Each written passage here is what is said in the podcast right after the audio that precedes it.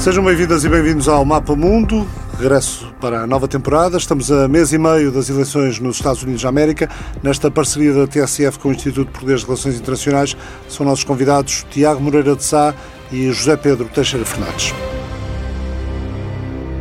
Daqui a pouco vamos falar no aniversário das Nações Unidas, 75 anos eh, daqui a um mês. A ONU está quase a comemorar o 75º aniversário.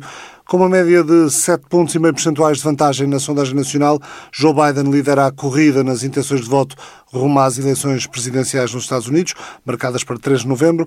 Há sondagens como a da Reuters, que na semana passada dava o candidato democrata com 12 pontos percentuais de vantagem. A da Fox News, divulgada este domingo, coloca Donald Trump somente a 5 pontos de diferença.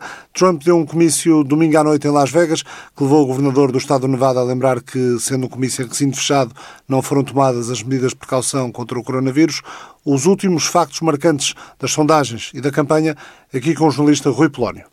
Donald Trump minimizou intencionalmente os perigos da Covid-19. A acusação do jornalista Bob Woodward, já reconhecida pelo presidente norte-americano, é só a mais recente polémica em que Trump se viu envolvido. Antes, a revista Atlantic revelou que o presidente apelidou de predadores e otários os americanos que morreram na Primeira Guerra, mas para muitos analistas o ponto de viragem da campanha deu-se numa pequena cidade do Wisconsin a 23 de agosto, quando o afro-americano Jacob Blake foi alvejado sete vezes pela polícia.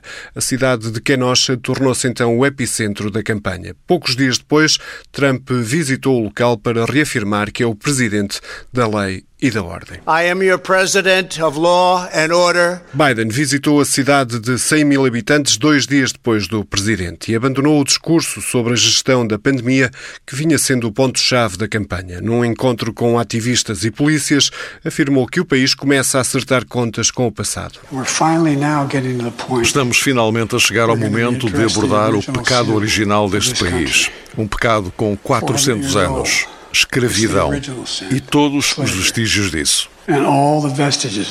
O índice de aprovação do presidente permanece acima dos 40%, apesar de uma economia em crise e do aumento de mortes por Covid-19. Nas sondagens, Trump aparece atrás do candidato democrata, com diferenças entre os 5% e os 10%. A mais recente é também a mais favorável ao republicano. Divulgada pela Fox no domingo, dá a Biden 51% das intenções de voto. Trump consegue a preferência de 46% dos inquiridos. A da Universidade de Monmouth dá ao democrata nove pontos de vantagem. Conhecida na quinta-feira, mostra que mais de metade dos eleitores, 51%, preferem Biden, enquanto 42% preferem Trump. Nas próximas semanas, Biden e Trump vão enfrentar-se em três debates tradicionalmente decisivos. Mas até isso deve ser diferente este ano. Provavelmente dezenas de milhões de pessoas vão votar antes do fim dos debates. De resto, o voto por correspondência tem estado no centro de outra polémica nas últimas semanas. O Serviço Postal avisou que não ia conseguir enviar todos os votos a tempo de serem contados, perante a recusa de Trump em aumentar o financiamento dos Correios. O caso levou mesmo à intervenção do Congresso e os serviços postais decidiram adiar as mudanças para depois das eleições. No entanto, o anúncio não pôs fim à polémica e foi a vez de Trump passar ao ataque. Este é o maior golpe da história e refirmo ao mundo, não apenas à nossa nação. A única forma de os democratas nos roubarem isto é a manipulação das eleições. Vamos ganhar estas eleições. Trump falava no início da convenção republicana a partir da Casa Branca, que pela primeira vez foi utilizada num ato de campanha eleitoral. Já depois de confirmada a nomeação, continuou o ataque, dizendo que Biden tem um plano feito pelo louco Bernie Sanders da esquerda radical às ordens dos liberais hipócritas e made in China. Sem falsas modéstias, Trump diz que foi o presidente que fez mais pelos afro-americanos desde Abraham Lincoln. Antes, na convenção democrata, Barack Obama Obama avisou que a democracia está em risco se o atual presidente vencer as eleições, acusando o sucessor de ser inapto para o cargo e de ignorar os valores do país. Esta administração destruirá a nossa democracia se isso for necessário para vencer.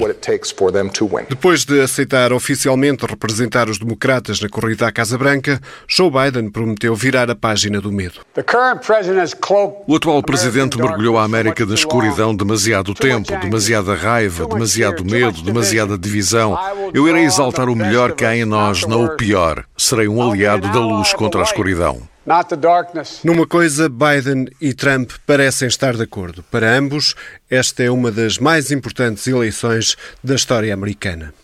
O trabalho do jornalista Rui Polónio, o jornal USA Today trazia segunda-feira duas notícias na primeira página que não podem ser dissociadas, penso eu, do, do caminho que o país vai fazer até às eleições. Por um lado, as tensões entre Donald Trump e os militares estão agora em campo aberto, ou seja, já não é uma coisa escondida. Por exemplo, o líder de um grupo de veteranos de guerra do Iraque diz que o presidente americano vê os militares como uma força pessoal e não como uma força ao serviço do país. Por outro lado, os psiquiatras norte-americanos já fazem contas aos efeitos da pandemia e nos Estados Unidos dizem que a pandemia, tal como o 11 de setembro, destruiu a sensação de segurança. Eh, são dados relevantes para o mês e meio que temos pela frente, Tiago Moreira de Sá? A pandemia é seguramente. a pandemia teve várias fases. No início correu francamente mal ao Donald Trump. Ele começou por fazer parte do grupo dos negacionistas e claramente isso teve um impacto na forma como a pandemia foi gerida. É verdade que a pandemia, do ponto de vista sanitário, foi gerida sobretudo ao nível dos Estados, portanto não ao nível tanto do Governo Federal, embora o Governo Federal tenha instrumentos importantes para ajudar, mas foi gerida Estado a Estado em alguns casos, cidade a cidade. Portanto, aqui não é tanto culpa direta do Trump. Mas terá, terá assumido agora que, que errou na, na abordagem à pandemia, na, na, em declarações que fez que estão a ser utilizadas uh, para o livro de Bob Woodward, mas o, o jornalista Um, dos, um dos autores da investigação que levou ao Watergate, um veterano do jornalismo nos Estados Unidos e no mundo, se quisermos, uh, também tem sido criticado por ter, por ter guardado uh, esses factos e essas declarações de Donald Trump para o, para o, para o livro e não, não os ter divulgado a tempo de, de serem notícia e poderem corrigir algumas das políticas que foram, que foram, que foram tomadas pela administração. Pois, quer dizer, vamos ver, não é tão grave que um presidente tenha cuidado naquilo que diz para evitar um pânico generalizado. Isso é compreensível. Um, há modelos diferentes, por exemplo, na Alemanha seguiu-se o modelo de dizer as coisas a Angela Merkel com grande frieza o que é que, ia, que se ia passar, mas as tradições dos países não, não são as mesmas. Portanto, aqui não é tanto o facto de ele, é compreensível que ele não queira gerar o pânico.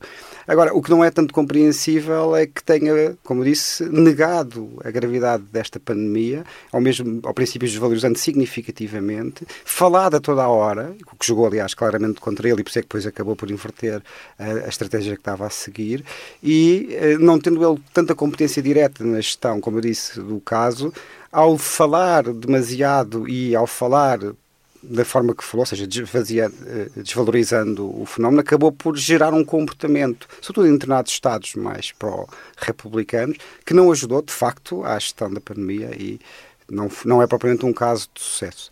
É claro que quando ele inverte, o que é que nós vemos? Vemos que nessa fase, nós, nós podemos ver nesta fase, são tendências. É praticamente impossível dizer que é que vai ganhar em novembro. Eu sei que agora há muita gente convencidíssima que o Donald Trump vai ganhar, porque se calhar, como em 2016 quase ninguém achava que ele ia ganhar, agora toda a gente acha. Francamente, nesta fase é praticamente impossível dizer quem é que vai ganhar. O que nós podemos, e já posso dizer as razões que eu acho que tornam ainda mais difícil neste momento fazer isso. O que nós podemos fazer é ir avaliando tendências por períodos de tempo. E o que nós vemos é que houve uma, uma altura, precisamente na sequência dessa gestão mal feita da pandemia, em que a dinâmica era, a tendência era claramente favorável ao Joe Biden. E estou a falar das tendências nos Estados que contam, não nas, nas, nas sondagens nacionais, porque essas é, são para esquecer, como temos falado várias vezes, nos Estados Unidos da América, por causa do sistema de colégio eleitoral e do winner takes all para as presidências, na prática são 50 eleições, uma por cada Estado.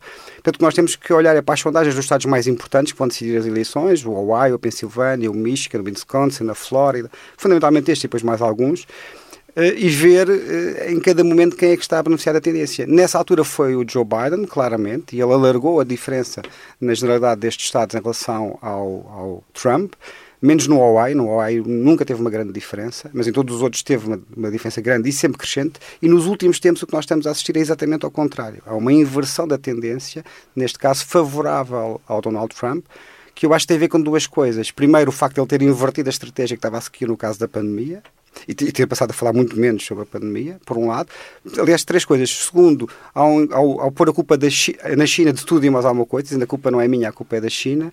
E depois, eu penso que teve importância, por mais legítimos que sejam e até louváveis os protestos contra o racismo e a violência policial nos Estados Unidos da América, claramente a forma como os protestos foram levados a cabo, com desordem e até violência. Embora a desordem e a violência tenha acontecido num número limitado de protestos. Aconteceu, é face, face à quantidade de protestos que houve no país. Num número muito limitado e a uma escala muito menor mesmo nesse número limitado do que este depois a imagem televisiva repetida exaustivamente parece as cidades não foram tomadas, são ruas, pequenas ruas que são tomadas por manifestantes. Só que depois na televisão ganham uma escala, e nas redes sociais, ganham uma escala tal que parece que é toda uma cidade ou um estado que estão tomados por uh, bandos violentos. Pois isto é aproveitado pelo discurso e eu acho que o Trump aí acabou por beneficiar bastante e as as, as, sondagens nestes estados que estávamos a falar mostram precisamente isso. Uma coisa surpreendente, e, e, termino já, é como é que o Trump está a disputar, aparentemente, o Minnesota, onde os republicanos não, gastam, não ganham desde o, o Richard Nixon. Uh, sim, uh, deixa-me deixa só tentar, tentar contestar ou contrapor com, com alguns dados relativamente a essas, essas duas últimas observações. Eh, por um lado, eh, no Minnesota é verdade que os, que os republicanos não ganham eh, há bastante tempo, mas se formos a ver a diferença em 2008 de Obama para McCain foi superior a 10 pontos percentuais, em 2012 de Obama para Mitt Romney foi de pouco mais 7 pontos, e há quatro anos Hillary, Hillary Clinton ganhou a Donald Trump apenas por ponto e meio. Eh, portanto, eh, mesmo no Minnesota, a aproximação dos republicanos tem sido, tem sido gradual e bastante, bastante consistente. Sim, isso é verdade. E isso é importante porque nos vai baralhar ainda mais as contas em vários estados. Quando nós começamos a olhar para o histórico das últimas eleições, começamos a ver que há aqui uma série de tendências que vêm embaralhar muito aquilo que nós sabíamos. Por exemplo, nós dávamos sempre o Minnesota seguro para os democratas desde os anos 60. Já, já na será, eleição anterior... Já não é bem assim. Já não é? não é bem assim. Na eleição anterior já foi, e bem, bem relembrado, já foi, a Hillary já ganhou por pouco. Fala-se muito hoje em dia do, do Arizona, que o Biden tem pode-se ganhar no Arizona. Não sei se vai ganhar ou não vai ganhar, ele vai com alguma diferença, mas não é, acho, na última sondagem não é superior a 5%, creio eu, portanto pode virar ainda. Mas na última eleição também, já na Arizona, falava-se da hipótese dos democratas ganharem. E por isso há aqui um conjunto de diferenças em relação ao que estávamos habituados, já para não falar do Texas, em que eu acho que o Trump claramente vai ganhar, e agora as sondagens já começam a refletir isso, mas até há um pouco de tempo atrás o Joe Biden ia à frente, já há muito tempo que se fala do Texas poder vir a ser um swing state pela demografia. José Pedro Teixeira Fernandes, professor universitário no IS7, no Porto, também investigador do Instituto Português de Relações Internacionais. De que modo olha para o que as sondagens americanas nos vão dizendo, sendo que é certo que, que não estamos aqui a calculizar as sondagens estaduais, que é onde, como já disse o Tiago, muito se decide? Para já, as sondagens das eleições americanas uh, apontam para uma vitória que parece uh, razoavelmente clara do Joe Biden. Uh, é evidente que há várias coisas que têm que ser tidas em conta nesta altura e que nos aconselham aqui alguma prudência. em primeiro lugar, os dados não são apenas, que nos interessam aqui, não são apenas das sondagens da votação a nível nacional. porque, na realidade, a escolha do Presidente dos Estados Unidos é feita por um colégio eleitoral, onde o elemento decisivo decisivo são os Estados componentes da Federação. Portanto, é possível, e aliás ocorreu nas últimas eleições, eh, que o candidato que tenha mais votos a nível nacional não seja efetivamente o Presidente dos Estados Unidos, por não ter o maior votos dos delegados que compõem a Federação Norte-Americana, ou seja, dos Estados dos Estados Unidos. Em qualquer caso, comparando com eh, as eleições anteriores, nesta altura há uma diferença mais acentuada do Joe Biden em relação ao que existia no caso Hillary Clinton-Trump em 2016. Uh, e, e, nos estados que nós sabemos que foram decisivos para a vitória de Donald Trump, e aí talvez tenha sido o grande erro, que depois comentou, Hillary Clinton, de dar de alguma forma como certa a vitória eh, em certos estados do, do norte dos Estados Unidos, numa zona industrial em declínio, Neste momento, Joe Biden também parece ter, eh, não digo uma vitória assegurada, mas bem encaminhado para a vitória. Embora as margens, é verdade, e aí merece alguma prudência, em vários casos não são assim tão expressivas que seja todo impossível ainda haver uma inversão da, da situação. Portanto, há aqui realmente alguns motivos para eh, precaução e cuidado nas análises. Em qualquer caso, a sensação que fica, pelos dados que temos até agora, em síntese, eu diria que é a seguinte: uh, será difícil não ocorrer a vitória de Joe Biden, embora, eu repito, não é impossível ainda nesta altura uma inversão da tendência de voto e dados os particularismos até da eleição nos Estados Unidos. Uh, fundamentalmente, para isso ocorrer, eu penso que será necessário um acontecimento importante que, de alguma forma, canaliza a dinâmica eleitoral num outro sentido. O que é que aqui pode ocorrer? Bom, há um que seria muito óbvio, mas nada indica que vá ocorrer, que seria uma vacina, uma vacina efetiva surgir ainda há tempo de ser apresentada como uma grande vitória, obviamente não só do ponto de vista da saúde pública, mas como política. Nada indica que isso vá ocorrer assim, embora possa haver tentativas de explorar essa dinâmica e essa possibilidade de chegar à vacina. Uh, há aqui também um segundo dado que pode ser relevante, que tem tradicionalmente algum peso no resultado das eleições, que são os debates, os debates diretos entre os candidatos presidenciais. Aqui admito que Donald Trump possa ter alguma vantagem uh, uh, pelo seu estilo agressivo, desconcertante. Joe Biden também tem tendência para as gaves, portanto admito que aqui possa resultar alguma dinâmica mais favorável a Donald Trump, mas hum, não será também muito fácil que seja suficientemente forte para alterar substancialmente a margem até agora, mas uh, temos mais uma vez que ser prudentes e aguardar por uh, factos. Em terceiro lugar, Aqui também um aspecto que não tem sido por vezes muito falado, mas que eu acho que é importante. Eh, nós não sabemos exatamente como se vai comportar a abstenção, porque a abstenção é, é tradicionalmente bastante elevada nas eleições norte-americanas.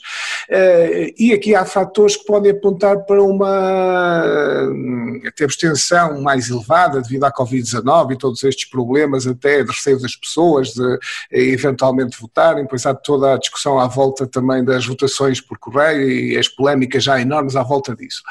Eh, o que eu diria aí é que, no fundo, eh, há aqui ainda uma incógnita, quem é o eleitorado mais motivado para ir votar?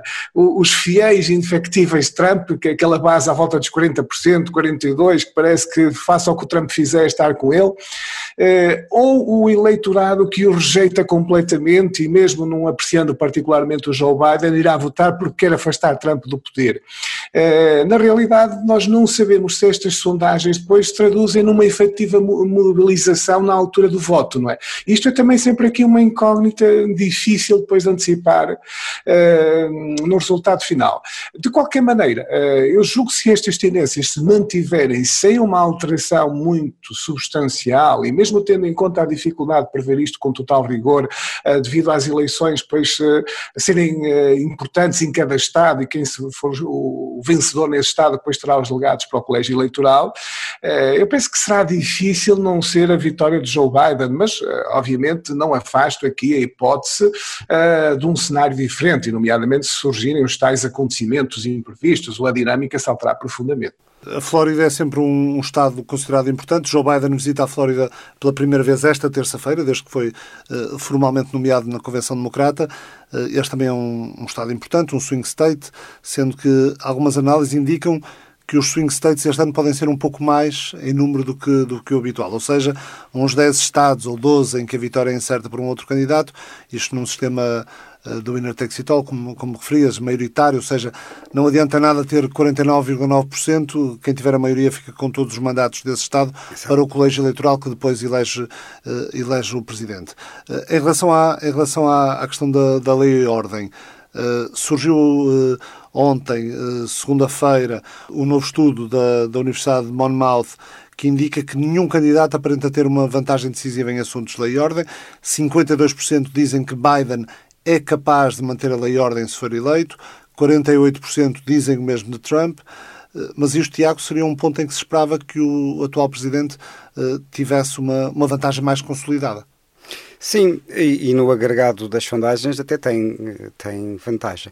Eu creio que há aqui duas formas de ver a coisa. Uma das formas é a seguinte: quem está no poder, quando há desordem, quem está no poder tende a perder, porque não pode dizer que não tem responsabilidade pelo que está a acontecer. As pessoas davam muito o exemplo também da lei e ordem, do tempo do Nixon, que usou a mesma expressão, e o Nixon acabou por, ser por beneficiar disso. Mas o Nixon, na altura, não estava no poder, estava justamente a contestar o poder aos democratas que perderam, não só por isso, por várias razões, mas também por isso. Aqui é ao, ao contrário. Ou seja, o Trump, ao ser o presidente, não pode desresponsabilizar-se do que está a acontecer. Depois, claro, é, também é mais complicado, porque mais uma vez tem a ver com o poder dos Estados e não, não com, o governo, com, o poder federal. O poder federal só pode intervir em, em casos limites e de preferência com o acordo do governador e do mayor. Enfim, mas passando agora à frente dessa parte mais específica, eh, a questão poderia prejudicar o, o, Trump. Porque é que eu acho que há aqui como dois problemas fundamentais que me levam a concluir que o Trump pode beneficiar? A primeira porque eu acho que essa questão da lei e ordem, dos movimentos de protesto, da pandemia, porque acaba por estar tudo junto, beneficia líderes que as pessoas percepcionam como fortes, carismáticos e com energia. E o Trump tem tido muito mais uma imagem de energia, ainda há pouco estávamos a ouvir no som a voz do Trump e a voz do Biden. De facto, a voz do Biden não tem energia, não tem força. O tempo dos homens fortes, não é? É o tempo dos homens fortes, é uma boa forma de resumir a questão. Por um lado, e, esta, e isso tem vindo a beneficiar o Trump. E depois, o, o próprio o, Biden não tem pegado, embora ele tenha primeiro, ele na maior parte do tempo tem estado uh, desaparecido a fazer-se de morto. Isso pode-se até, agora já mudou, não é? Mas pode-se discutir, tem vantagens tem desvantagens. Agora, numa questão destas, era importante que ele aparecesse de forma firme a fazer um discurso uh, que lhe permitisse uh, marcar posição e no meio deste problema todo. Eu faz-me muito lembrar, na altura, quando foi a, a, eleição de 2008, quando surgiu aquele problema ligado à raça com o, com o Obama, e o Obama fez um dos discursos mais notáveis que eu ouvi sobre precisamente a questão da raça e acabou, por causa do pastor da igreja dele, que tinha feito umas declarações bastante polémicas sobre a relação entre os negros e os brancos, e ele com aquele discurso absolutamente notável sobre a raça acabou com esse, com esse assunto. Ao e contrário, o atual presidente uh, ia fazer fé no no, no, tal estudo da Universidade de Monmouth, como um dos últimos instrumentos de, de análise de opinião que temos uh, disponíveis nesta altura, uh, eh, 61% diz que Trump tem gerido mal as questões raciais e este é outro dos pontos-chave na campanha de 2020. Sim. Ou pode vir a ser. Sim, e ele até estava a ser prejudicado num dado momento por causa da questão racial. Só que depois os protestos e o aproveitamento político dos protestos acabou por, num segundo momento, começar a beneficiá-lo. O que é que eu quero concluir com isto? O que estava a dizer antes é que o Trump tem sabido aproveitar. Portanto, há uma, uma parte de mérito do Trump, de mérito do Trump para aproveitar isto e é também uma grande parte de, agora sim, de mérito, ou seja, falta de mérito do Biden e dos democratas em toda esta questão. É claro que a questão, em rigor, em rigor, é mais de fundo e há aqui duas estratégias completamente diferentes. Há uma estratégia, e vai ser muito importante até para o futuro do sistema político norte-americano, e não só, por exportação do próprio sistema político partidário europeu. Há uma estratégia mais moderada, mais centrista, clássica, por parte do Biden, partindo do princípio que as eleições ainda se ganham no centro moderado. E há uma estratégia radic, mais radical, de radic, que parte do princípio que os eleitorados estão muito radicalizados e, e há uma grande polarização, e, portanto, é, que as elites também têm que se radicalizar. O resultado final da próxima eleição na presidência, mas também para o Congresso, e para a Câmara dos Representantes e para um terço do Senado, vão em larga medida dizer qual é que vai ser o modelo para os próximos anos. Se o Biden ganhar, nós podemos ter um, um regresso há, há um sistema político mais moderado e mais centrista, digamos assim. Se o Trump ganhar, nós vamos continuar a ter uma radicalização do, do, do eleitorado, logo do sistema político norte-americano, com, depois com reflexos também na realidade europeia. Uma reeleição de Trump coloca em causa hum, não o papel, mas a capacidade de atuação das organizações multilaterais? Sim, eu acho que a grande vítima uh, de, de, da administração de Trump tem sido o multilateralismo, têm sido as organizações multilaterais. Já agora também algumas das alianças multilaterais dos Estados Unidos da América, e isso ele disse ao que vinha desde a campanha eleitoral de 2016. O Trump é um anti-multilateralista, não se revê na ordem multilateral criada pelos Estados Unidos da América a seguir à Segunda Guerra Mundial. Ele considera que não é vantajoso para os Estados Unidos da América, não só porque limita a capacidade que os Estados Unidos da América têm de usar o seu poder de forma completamente independente, como também é cara, é muito cara, e os Estados Unidos da América não têm interesse em pagar essa ordem multilateral, como também, mesmo que quisessem, não, já não podiam, porque já não têm o dinheiro que tinham em 1945, tinham metade da riqueza mundial. Claramente, eh, uma das coisas que nós podemos ter a certeza é que se o Trump ganhar, a desmultilateralização da ordem internacional vai continuar. O acordo de paz entre Israel e os Emirados Árabes, que é assinado esta terça-feira, com o Bahrein, outra monarquia sunita, também a admitir a normalização de relações com Israel, são trunfos que o atual presidente pode apresentar e que lhe podem render votos? Ou, como afirma Nancy Pelosi, a democrata que preside a, Câmara dos Representantes, é uma, é uma distração do coronavírus? Eu não creio. Creio que, isso que beneficia ao Trump e, neste caso, beneficia justamente. Um, nós tivemos estes dois casos de. Um ainda não está concretizado, mas vai concretizar-se de acordos paz entre Israel e dois Estados Árabes. Há informações, vamos ver se confirma ou se não se confirma, que até às eleições pode haver também o acordo de paz mais, mais sonante de todos com a Arábia Saudita. Vamos ver se, se isso se confirma ou não. E isto parte de uma leitura, eh, e agora aqui estou a dizer, estou a fazer análise, não, não é uma questão de má posição sobre isto, mas parte de uma leitura correta da realidade do Médio Oriente atual.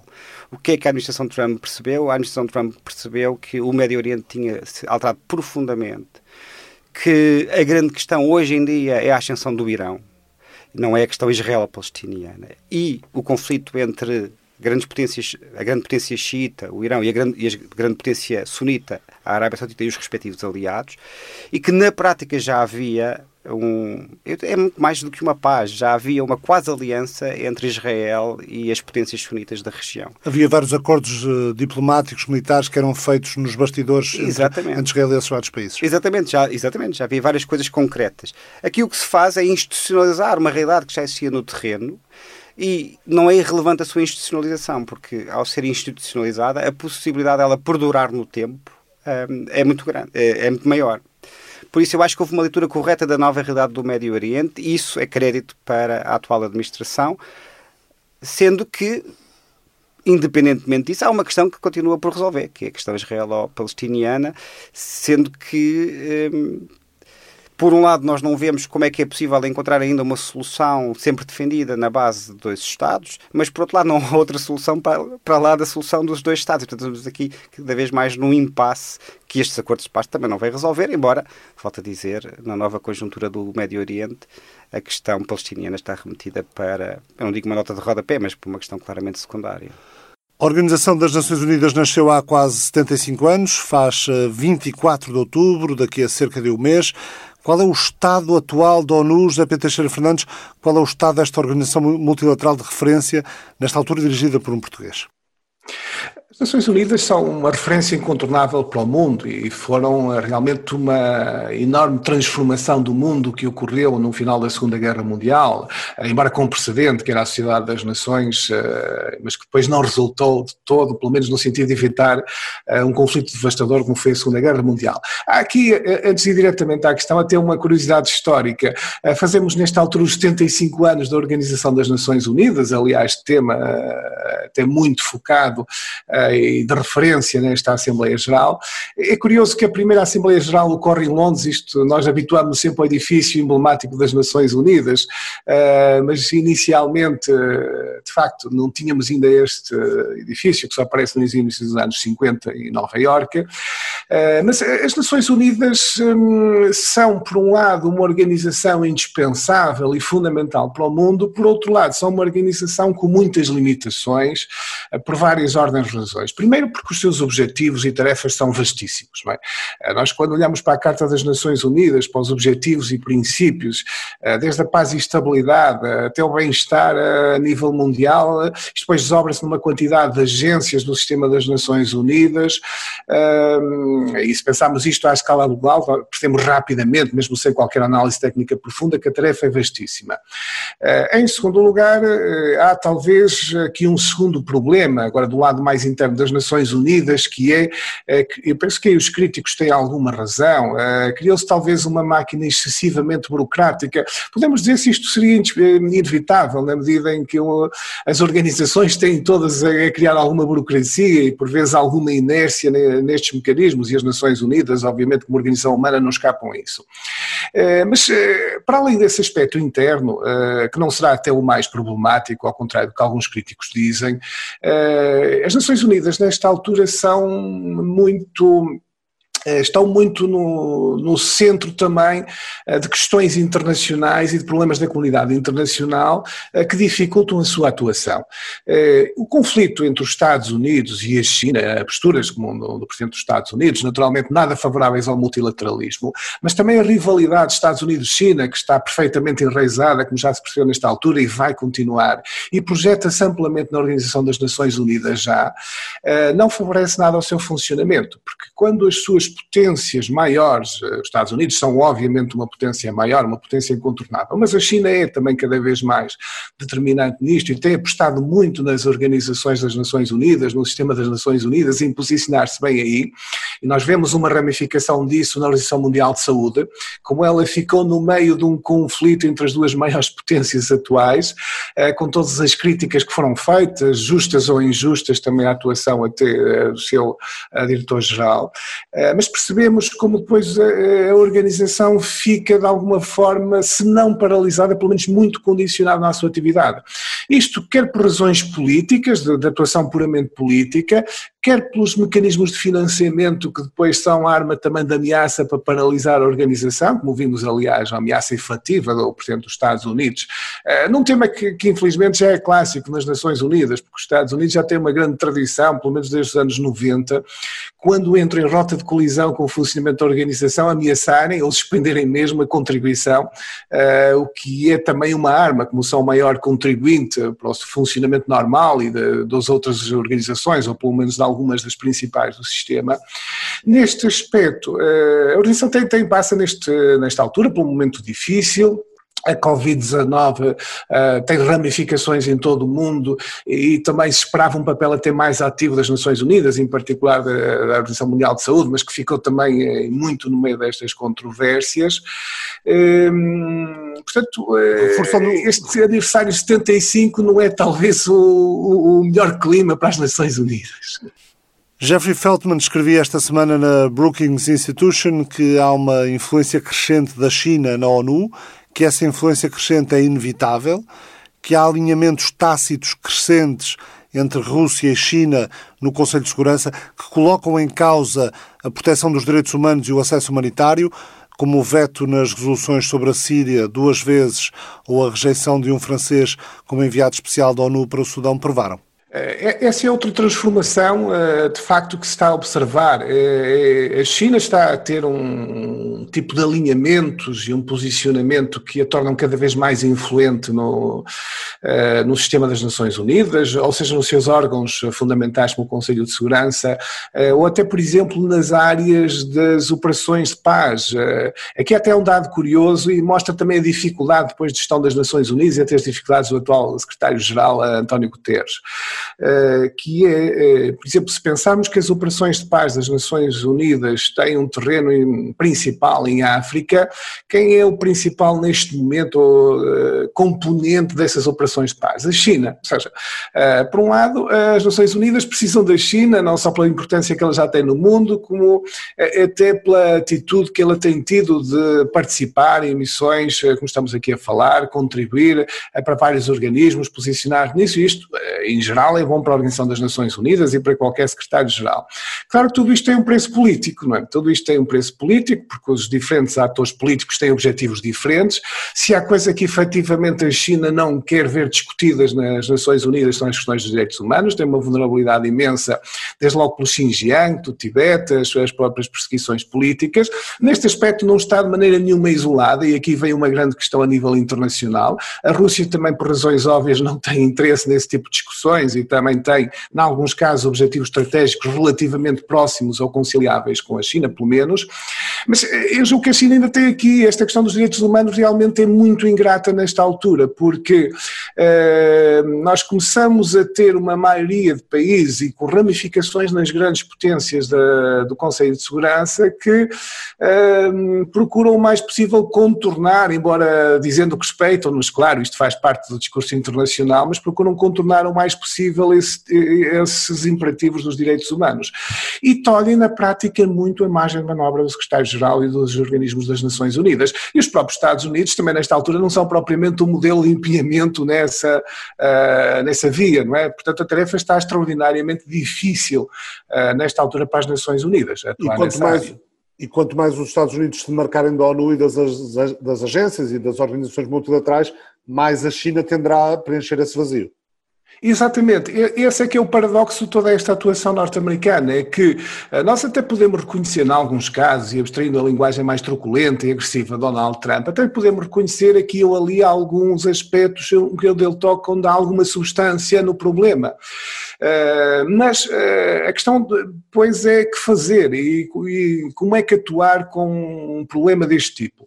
Ora, na realidade, o que tem acontecido com a atuação dos Estados Unidos é fundamentalmente abrir caminho ainda uma maior influência da China, nomeadamente no sistema internacional. Uh, porque a China acaba por ocupar esse vazio. Os Estados Unidos entram numa atitude agressiva, mas na prática partiram-se e o vazio não, acaba por ser então preenchido politicamente. Eu penso que isso é mau para os Estados Unidos e é mau para o mundo, não haver depois esse contrapeso, eh, porque a estratégia que devia de facto atuar era procurar fazer um contrapeso de uma outra forma, dentro dos mecanismos internacionais e pela via multilateral, procurar criar aqui uma outra orientação. Vamos esperar que isso possa uh, ser a boa novidade das eleições americanas nos próximos tempos, mas uh, isso era o assunto que discutíamos anteriormente, com todas as incógnitas.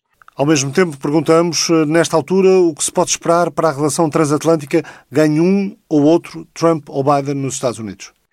Bom, no caso de ganhar Trump, começando por aí, hipótese que não parece muito provável, mas que não podemos naturalmente excluir, eh, provavelmente nesta altura nós eh, já temos uma percepção do que é, ao contrário do que acontecia em 2016, do que é uma relação com os Estados Unidos com Trump. Eh, claro que podemos sempre discutir se um segundo hipotético segundo mandato, apesar de tudo, não, não poderá ser um pouco diferente, quer por razões internas dos Estados Unidos, quer internacionais, eh, mas o mais previsível é que se isso ocorrer, estas linhas atuais continuem, a relação transatlântica uh, se mantenha, mas de uma maneira pouco cordial, uh, embora se mantenha no fundamental, porque há razões estruturais óbvias para, uh, mais ou menos profundas, para que isso seja assim. claro que depois um, as grandes incógnitas que fique, eu mais uma vez, é tal como estávamos a discutir aqui em relação às Nações Unidas, é se esse espaço não acabará por ser ocupado por outras formas e não facilitará outros intervenientes do sistema internacional num caso particular da China, mas da Rússia, eh, também ganharem na prática maior preponderância, aproveitar das divisões transatlânticas, ou seja, criar aqui uma engrenagem ainda mais desfavorável eh, a essa relação, eh, tem sido no fundo um pilar estrutural do mundo desde o pós-Segunda Guerra Mundial. No caso de ganhar o Joe Biden, bom, aí eu acho que é previsível um certo retorno, um razoável retorno a um padrão mais normal, ou seja, voltarmos a um padrão mais usual de relacionamento dos Estados Unidos eh, com a Europa, com a União Europeia, quer pela via da NATO, quer pela via da, hum, da União Europeia, eventualmente em questões mais políticas e económicas. Eh, não significa isto que também não possa haver aqui discussões eh, à volta, por exemplo, do orçamento da NATO, mas de uma outra forma, mais convencional, elas já existiam também anteriormente, e até do papel eventualmente dos europeus na segurança e defesa europeia e noutras questões internacionais. Um, Agora, também ao mesmo tempo me parece que, mesmo com Joe Biden na presença dos Estados Unidos, a primeira linha de política externa será a relação com a China. Não digo que a orientação seja como uma, de um Donald Trump, evidente, mas que na linha das preocupações de política mundial, eh, seja qual for o presidente dos Estados Unidos vai estar a China, parece-me claro isso. E que os atritos vão continuar, também me parece bastante claro. Eh, e nesse, nesse aspecto, vale a pena aqui deixar uma ideia, que é, onde a Europa está talvez na situação mais delicada é na relação económica e de investimento que tem com a China, não é? Que no fundo acaba aqui de ficar no meio de um conflito entre duas grandes potências que não tem o padrão da Guerra Fria do passado, não tem o padrão com a União Soviética, porque a União Soviética aliava-se ao sistema capitalista internacional, neste sentido não colocava um problema económico. Mas a China está amplamente integrada na economia internacional e um novo tipo de conflito, onde tem a economia também no centro disto, é muito delicado para os europeus.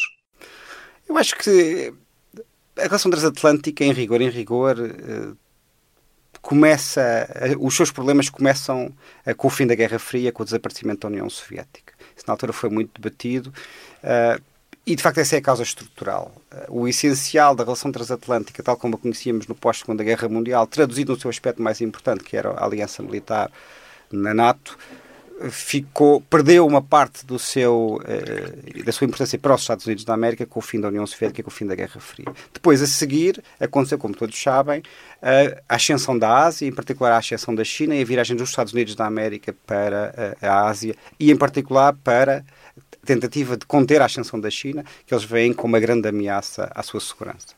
Portanto, isto transcende a administração de Trump.